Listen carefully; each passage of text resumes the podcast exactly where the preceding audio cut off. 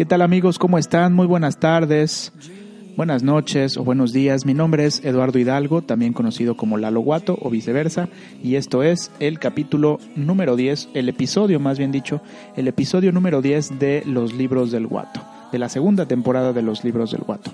Este podcast en donde hacemos comentarios y recomendaciones de libros con un toque de rock and roll, con el único objetivo de promover la lectura. Y el día de hoy vamos a hacer un comentario sobre La Hermandad de la Uva, una novela del escritor estadounidense John Fante. Y bueno, vamos a comentar...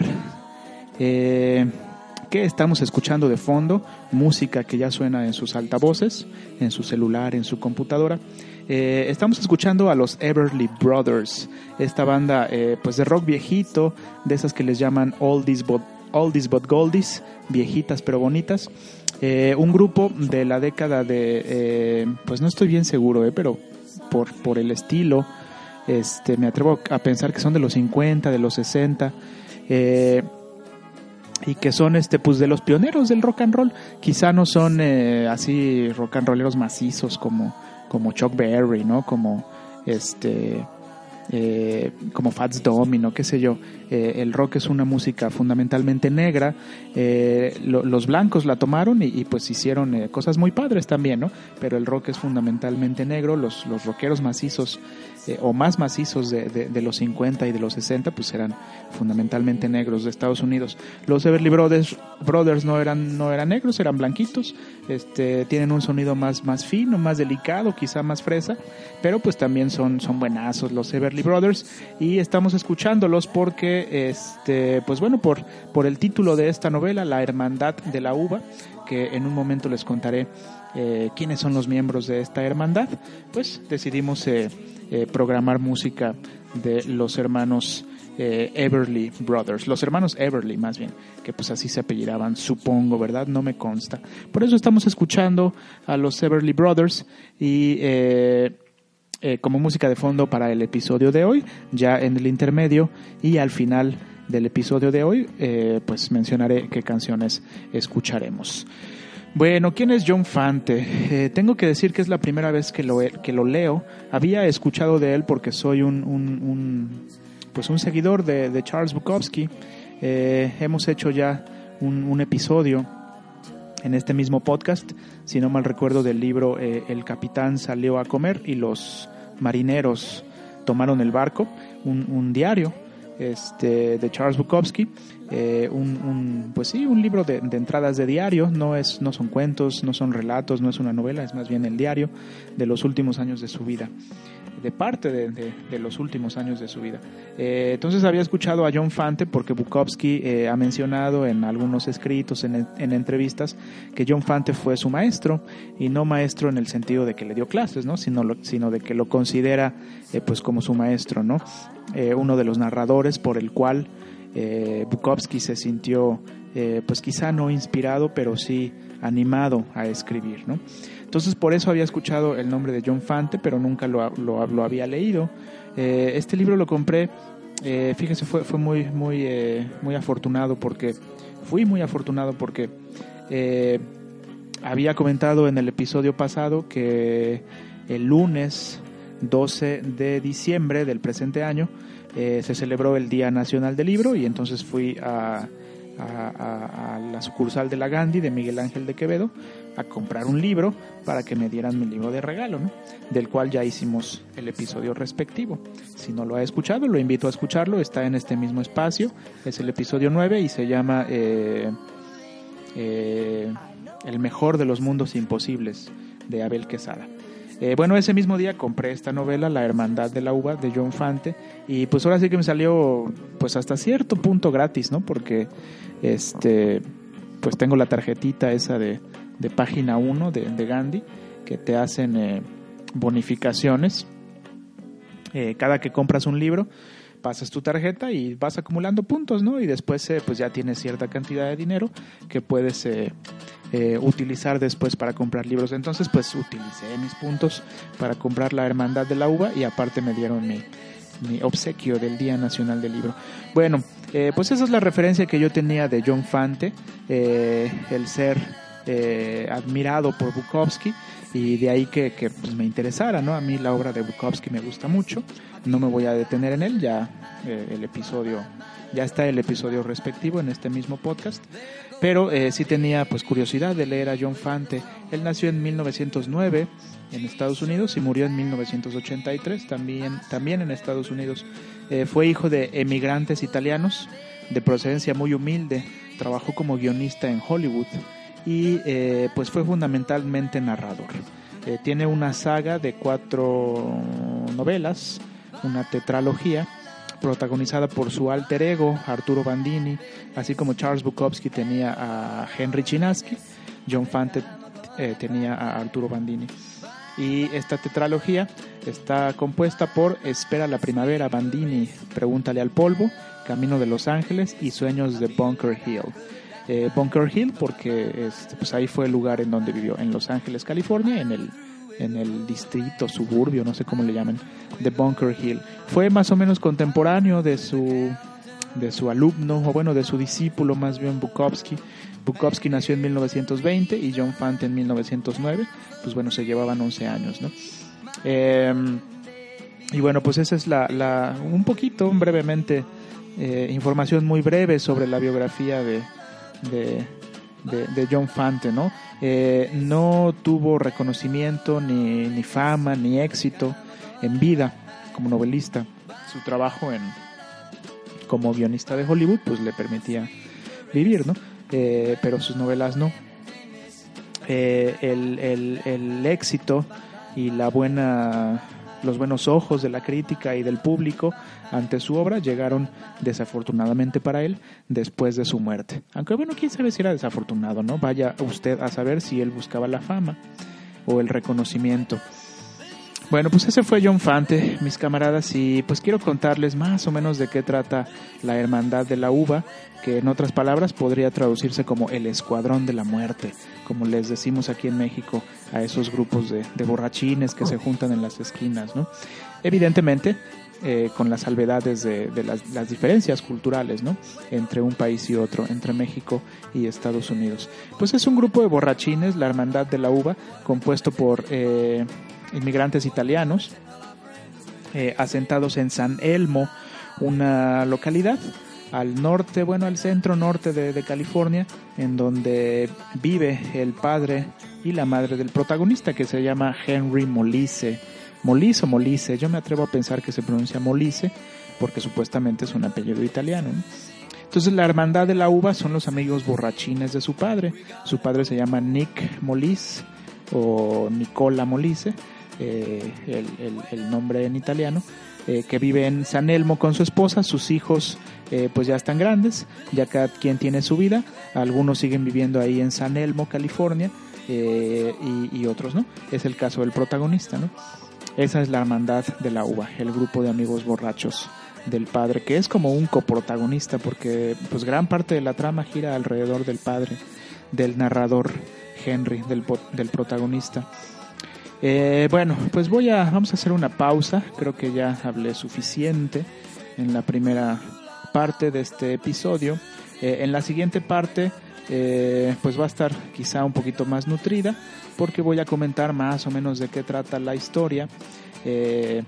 una sinopsis, iba a decir sinapsis, no, pero eso es otra cosa. Una sinopsis para darle noticia de lo que trata más o menos esta obra. Evidentemente no vamos a contar todos los detalles ni el final, porque el objetivo de este podcast pues no es eh, estropear las lecturas, ¿no? sino más bien eh, estimular eh, o promover, más bien dicho, el ejercicio de la lectura, particularmente de literatura y de una novela en este caso. Y voy a leer un, un, fragmento, un capítulo, no muy breve, tampoco muy extenso para no aburrirlo, para eh, pues que usted se lleve una probadita de cómo es la prosa de John Fante, que en mi punto de vista es muy ágil y muy divertida. La verdad es que ya tenía rato que, que no me llevaba un, un tan buen sabor de boca con una novela. Soy lector de cuentos, novelas y poesía fundamentalmente. Eh, también de repente leo ensayos y, y, otras cosas de, de este, que tienen que ver con, la teoría, ¿no? con la teoría literaria, con la filosofía, con la lingüística, con la traducción fundamentalmente. pero como lector de literatura, pues básicamente esos tres géneros, ¿no? Que son los grandes géneros literarios, ¿no? Poesía y narrativa. Y en narrativa, pues cuento y novela, ¿no? Entonces ya tenía un buen rato que no, no, me, no me llevaba un muy buen sabor de boca con una novela. Y esta me lo dejó, la verdad es que cuando lo acabé dije, chale, ya lo acabé. Quisiera que durara más esta novela, ¿no? De esas novelas que, pues que te pican en la trama, te dan ganas de seguir leyendo, quieres saber qué pasa, cómo es el desenlace, ¿no? qué va a pasar con todos los protagonistas, etcétera, etcétera. Y me sacó muchas carcajadas, este, bueno, no muchas, eh, sería exagerado decir que muchas, este, pero sí, sí, una que otra. La verdad es que su prosa me pareció fluida, eh, no, eh, en ese sentido creo que creo que Bukowski, pues tomó esta esta característica de la prosa de John Fante, al ser una prosa fluida, una prosa lineal, no son esos autores que se caractericen por ser muy complicados, por tener saltos eh, temporales en la trama, por tener una multiplicidad de narradores. Casi todo lo escrito por Bukowski es en primera persona.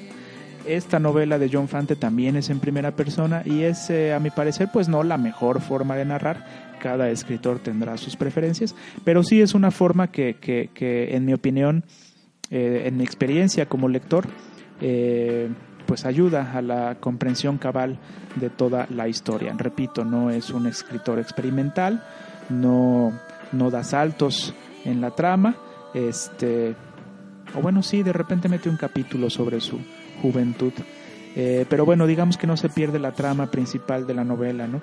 Eh, de repente se acuerda de cuando era joven y pues narra ahí algún un capítulo sobre su juventud, pero inmediatamente eh, al siguiente capítulo eh, retoma la trama. Entonces es una prosa ágil, es una prosa fluida, es una prosa con buenos recursos narrativos, una prosa por momentos que te hace reír, una prosa este pues cómo decirlo, no irónica, sino pues más bien como vacilante, en el sentido de que, de que de repente se saca de la manga una, una, o la historia que va contando más bien tiene elementos que mueven a risa y eso en mi opinión es muy grato en la literatura, ¿no? Se tiene el concepto de que la literatura debe ser solemne, debe ser este, muy seria, debe ser eh, larga, ¿no? Etcétera, etcétera, ¿no? Pero la, la verdad es que este, algunos autores recurren al humor y eso es muy agradable cuando se lee. Y es el caso de John Fante, repito, no, toda la historia se la pasa contando chistes, ¿verdad? Pero sí de repente eh, se saca buenos recursos en la historia que hacen que el lector esboce una sonrisa o se, francaje, se, se carcaje, francamente. bueno, eh, pues vámonos a un corte y regresaremos con la sinopsis y con la lectura de un capítulo de La Hermandad de la Uva de John Fante. Y ya que estamos hablando de hermanos, pues vámonos con los hermanos imbéciles, los hermanos idiotas. Esta canción de Modern Brothers, que es original de un grupo de punk, también de California. Por cierto, para hacerle honor al autor John Fante, un autor californiano, un grupo que se llama NoFX, pero aquí vamos a escuchar una versión eh, de otro grupo de California, de Berkeley, una ciudad cercana a San Francisco, que se llama Rancid. Estos dos grupos, eh, NoFX y Rancid, sacaron un disco en conjunto. NoFX hizo covers de Rancid y Rancid hizo covers de NoFX y este es el resultado. Bueno, este es un ejemplo de ese resultado. La canción Moron Brothers, Los Hermanos Imbéciles de NoFX, interpretada en el estilo de Rancid. Y con eso eh, vamos a la pausa y regresamos después de este rock and roll. No se despeguen, por favor.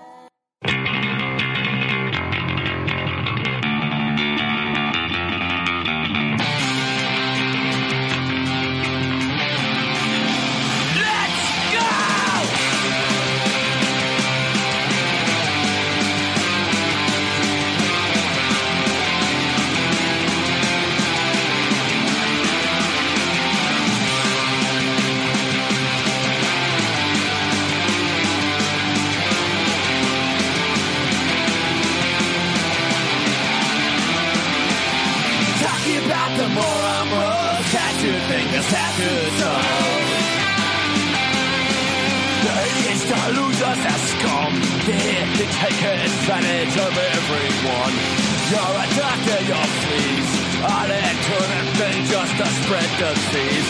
Drink your beer, take a drunk. It'll leave you with microscopic bugs. There's coming some of your wonders where your ashtrays are filled with piss. Talking about the moron bros, tattooed fingers, tattooed toes. The wine, the bitch, the fuck you if you're rich, the leech, the latch, the like in a chicken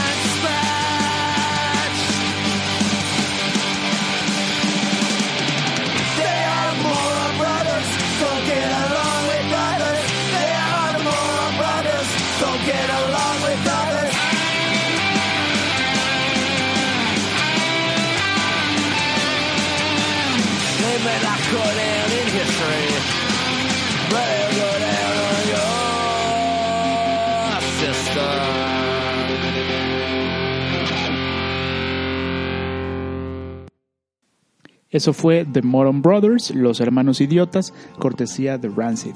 Aquí para acompañar el episodio de hoy, eh, dedicado a La Hermandad de la Uva, novela de John Fante, solo aquí en los libros del Guato. Y bueno, pues entremos en materia, queridos camaradas. Eh, ¿De qué trata este, esta novela? Pues el narrador narra en primera persona, como ya lo dije antes, es Henry Molise o Henry Molise, y él tiene tres hermanos, dos hermanos y una hermana, Virgil o Virgilio, Mario y Estela.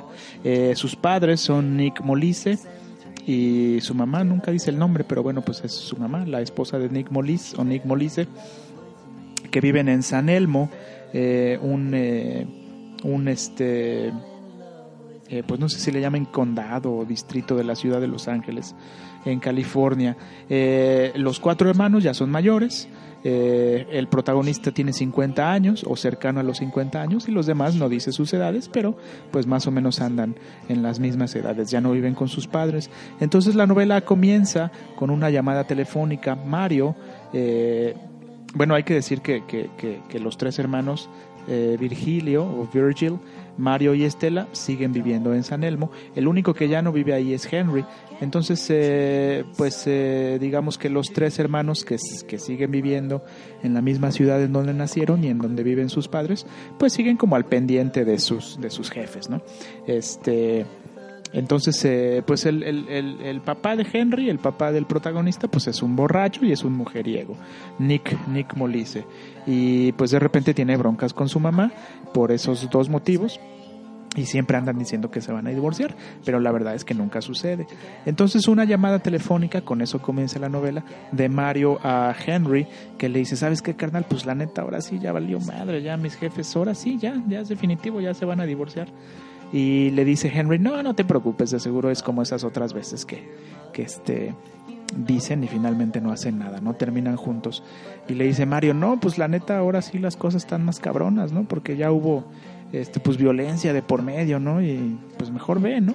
Ven a que calmes el pedo. Y entonces Henry dice, bueno, pues sí, sí voy a ver cómo están mis papás, ¿no? Este Henry, el protagonista es escritor, tiene una vida, pues al parecer apacible, contemplativa, pues se dedica a escribir, ¿verdad? Y parece que vive bien de la escritura. Eh, pero bueno, decide ir a San Elmo, eh, pues para ver a sus papás, ¿no? Y ver cómo, en qué puede contribuir eh, para ayudar, sobre todo a su mamá, ¿no? Porque es eh, pues una mamá que es sumisa, que es ama de casa, que no puede defenderse sola, este que vive sola ahí con su papá, bueno, no sola, vive nada más con su esposo, con el papá del protagonista, y pues los hijos le tienen más consideración a ella que al papá, porque el papá pues es un cabrón, es un hijo de la chingada, es un borracho mujeriego, ¿no? Entonces le tienen más consideración a la mamá. Y el protagonista dice, bueno, pues sí, voy a ver cómo, en qué puedo ayudar a mi mamá, ¿no? Sobre todo. O ambos, porque el, el, el, el, el papá pues ya también está, está bastante betarro. Eh, bueno, eh, pues Nick, el papá del protagonista, eh, que, que, como decía hace rato es como un coprotagonista, es un albañil en sus buenos tiempos. Eh, pues fue un gran constructor de ahí de San Elmo y muchas de las casas, muchos de los edificios de San Elmo fueron construidos por él y se jactaba ¿no? de ser una chingonería en eso de la albañil, albañilería y también eh, le reprochaba a sus hijos que ninguno haya querido sufrir, seguir sus pasos. Eh, Henry, como ya lo dije, es escritor, Estela es ama de casa, Mario es, ay no me acuerdo qué dicen de Mario, de su empleo y Virgilio es un empleado bancario. Entonces ninguno quiso, quiso seguir los pasos del papá eh, de albañil. Bueno, el chiste es que Henry llega a San Elmo, regresa a, sus, a su pueblo natal, su ciudad natal, y eh, pues se da cuenta de que ya se calmaron los ánimos y era, era, otra, otra de esas veces eh, como siempre sucedía, ¿no? Que decían que se iban a divorciar y que finalmente no. Pero el papá, eh, Nick, lo convence de que le ayude a construir un ahumador de carne. Resulta que el señor pues ya no trabajaba. Eh, se mantenían de las aportaciones que pues les daban sus hijos, ¿no? Ahora sí que los mantenían, ¿no? Y por supuesto también de la, no lo dice ahí, pero, pero la asistencia pública federal, la asistencia del gobierno, pues seguramente también les ayudaba a, sostenerse, ¿no? A, el viejo Nick y a su esposa. Eh, sin embargo, le llega una oferta de trabajo. Resulta que cerca del pueblo hay otro pueblo, en las montañas de California, eh, que no dicen el nombre, por cierto. Pero bueno, hay otro pueblo cercano en donde hay un hotel, un hotel de bungalows, eh, que es propiedad de Sam Ramponi y su esposa que es también un italiano, Sam Ramponi. Y le dice, ¿sabes qué? Pues necesito que me hagas un ahumador de carne, no para mí, sino para mi esposa, porque aquí en el hotel tenemos restaurante, ella es la que cocina y dice que necesita un ahumador de carne, pues, pues para trabajar, ¿no? Este, aquí en el restaurante del hotel.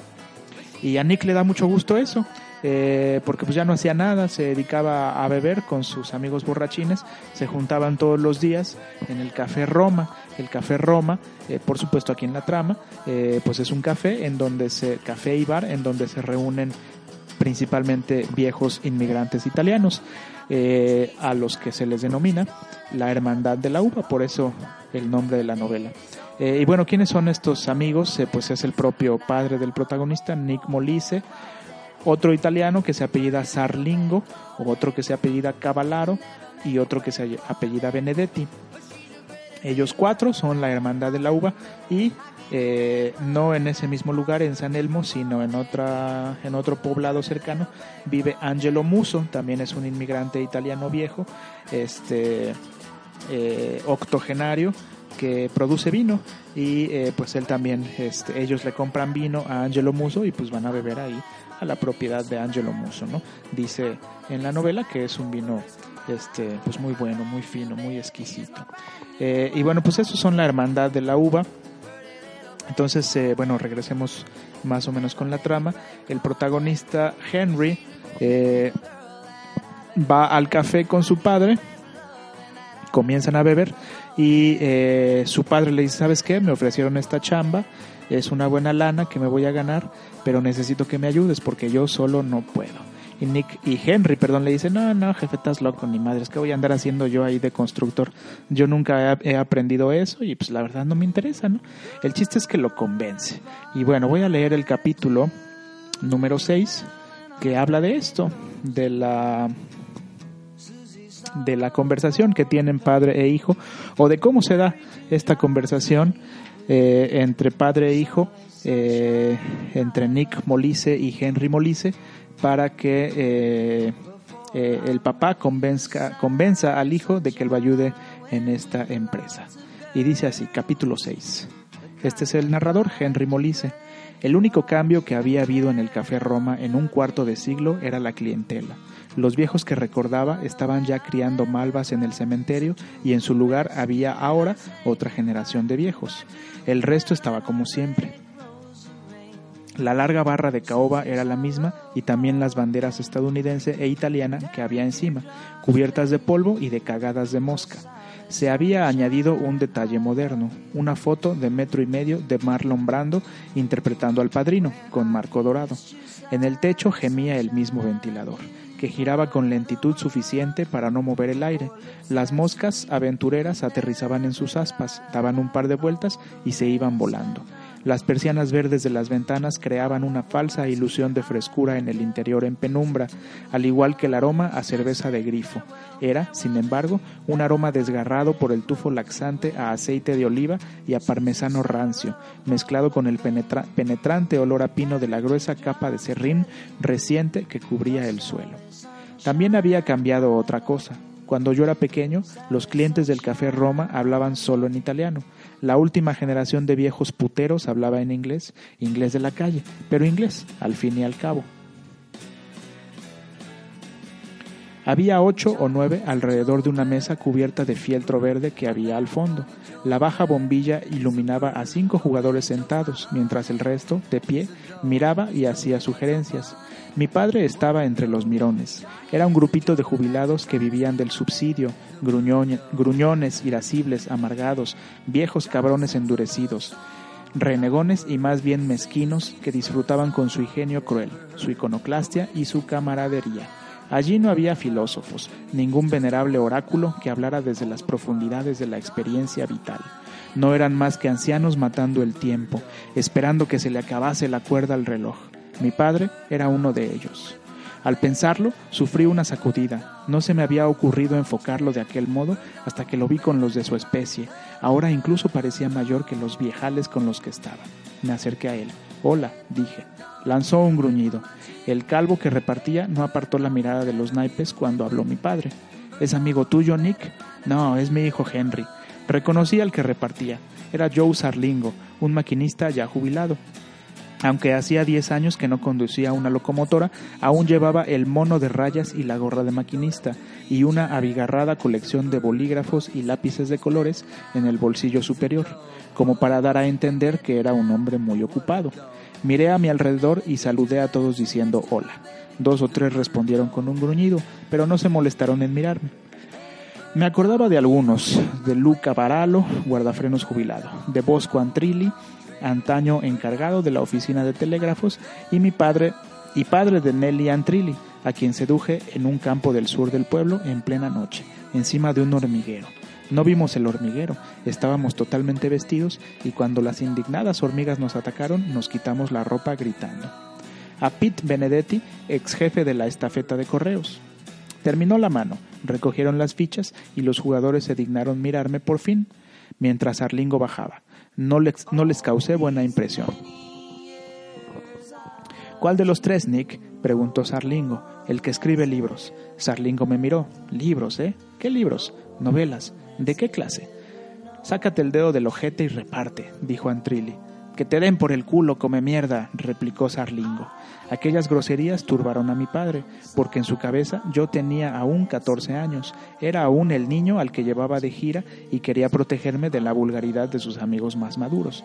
Vámonos, murmuró. Me apartó de allí y salí tras él a la soleada calle. ¿A qué has venido? preguntó. No es lugar para ti. Vamos, papá, tengo cincuenta años, he oído de todo en esta vida, he venido, a, venido a decirte que me quedaré unos días en el pueblo. Fue como meter un palo en un avispero. Me miró entornando los ojos. Haz lo que te dé la gana. A mí no me haces ningún favor. No me hacéis falta ninguno. Llevo trabajando desde los ocho años. Yo ya pavimentaba calles en Bari veinte años antes de que tú nacieras. Así que no creas que no hacer cosas por mi cuenta. ¿Qué cosas? Eso no viene al caso. Levanté las manos. Escucha, papá, no te piques, huyamos de este calor y discutámoslo tranquilamente. Rebuscó en todos los bolsillos hasta que, hasta que encontró una colilla de puro negro. Frotó contra el, el, muslo una cerilla de madera y encendió la colilla, enterrando la cara en una nube de humo blanco. De acuerdo, hablemos de trabajo. ¿De trabajo? Lo seguí hasta la barra del Roma. No tenían licores fuertes, solo cerveza y vino.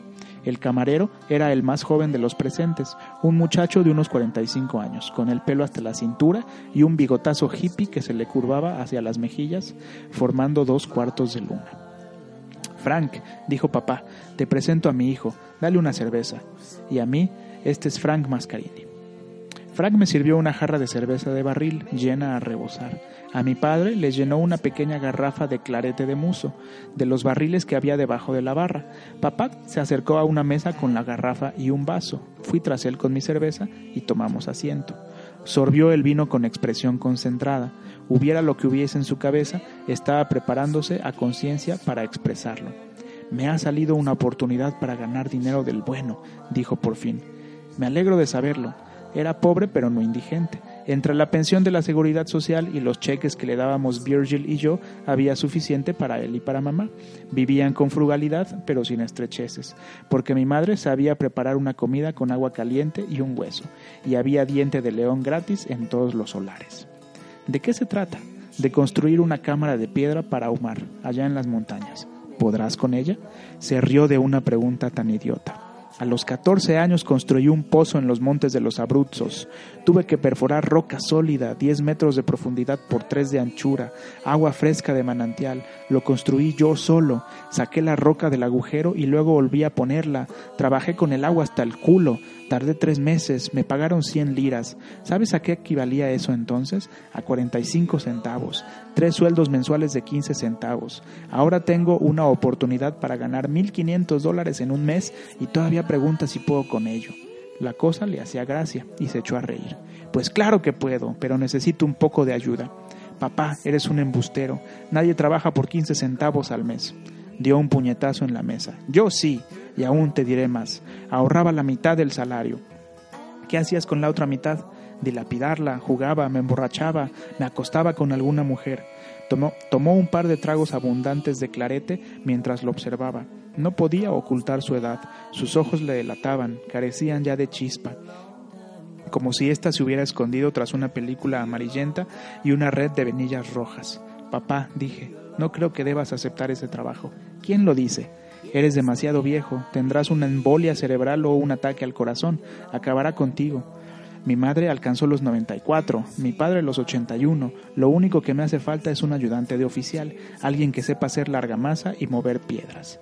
¿Habías pensado en alguien concreto? Tomó un sorbo de clarete. Sí, ¿es de fiar? Joder, no, pero hay que aceptar lo que hay. Comprendí a quién se refería. Papá, le dije sonriendo, tú no estás bien. ¿Cuánto tiempo vas a quedarte? Un par de días. Podemos terminarlo en tres semanas. Imposible. Es un trabajo sencillo. Una cámara de piedra en Monte Cassino, tres metros por tres, sin ventanas, una puerta. Yo levanto las paredes, tú haces la argamasa y me acercas la piedra. Es un lugar bonito, campo abierto, bosques, árboles altos, aire de montaña. Te sentará bien. Eliminarás grasa. ¿Grasa? ¿Qué grasa? La grasa, no estás en forma. Te daré 10 dólares al día, comida y habitación, jornada semanal completa. Podemos terminarlo en dos semanas si no pierdes tiempo y no me dejas colgado. Si quieres el trabajo, es tuyo. Pero recuerda quién es el patrón. Aquí soy yo el único que piensa. Papá, quiero que prestes mucha atención a lo que voy a decirte. Quiero que conserves la calma y seas razonable. Como sabes, mi oficio es escribir. Tu oficio es construir casas. Lo único que yo sé hacer en la vida es poner una palabra detrás de otra, como las cuentas de un rosario. Lo único que sabes hacer tú es poner una piedra encima de otra. Yo no sé cómo se ponen ladrillos ni cómo se hace larga masa. No quiero saberlo.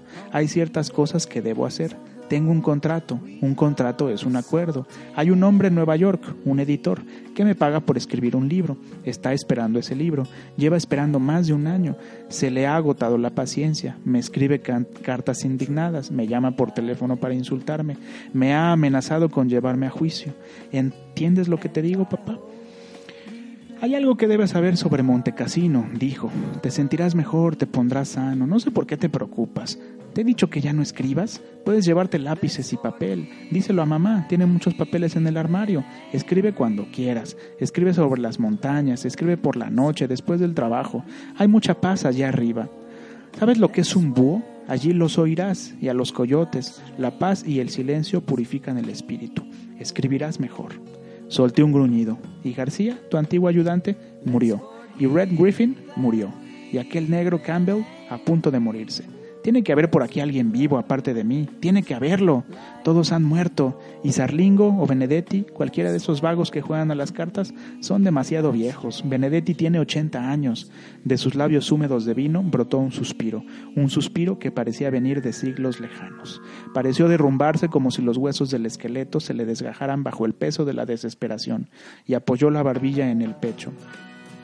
Nadie quiere trabajar con Nick Molise, añadió. Hace dos semanas que busco y no encuentro a nadie que quiera.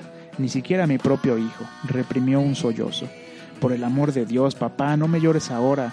Diez, veinte generaciones de albañiles y yo soy el último, el último eslabón de la cadena y a nadie le importa un rábano, ni a, ni a, quien es sangre de mi sangre. Había llegado el momento del razonamiento, de la paciencia, de las palabras amables, de la contención, de los buenos sentimientos, de la caridad y de la generosidad filial. Le dije que lo sentía, papá. Le dije que había unas cosas que ya no le pediría a él y que había otras que, que él no me pediría a mí. Le dije que no era enemigo de transportar carpazos ni de colocar piedras. Le dije que la albañilería era un oficio honorable, la mejor garantía de nobleza y la aspiración del género humano. Le hablé con gratitud de la Acrópolis, de las pirámides, de los acueductos romanos y de las ruinas aztecas. De pronto empezó a fastidiarme aquel viejo terco e irascible. Perdí la paciencia y se apoderó de mí el, el ímpetu de los molice, la agresividad, la mala uva, la irritación. Hablando con franqueza, viejo, dije, detesto el mundo de la construcción. Lo detesto desde que era pequeño y tú volvías a casa con salpicaduras de hormigón en los zapatos y en la cara.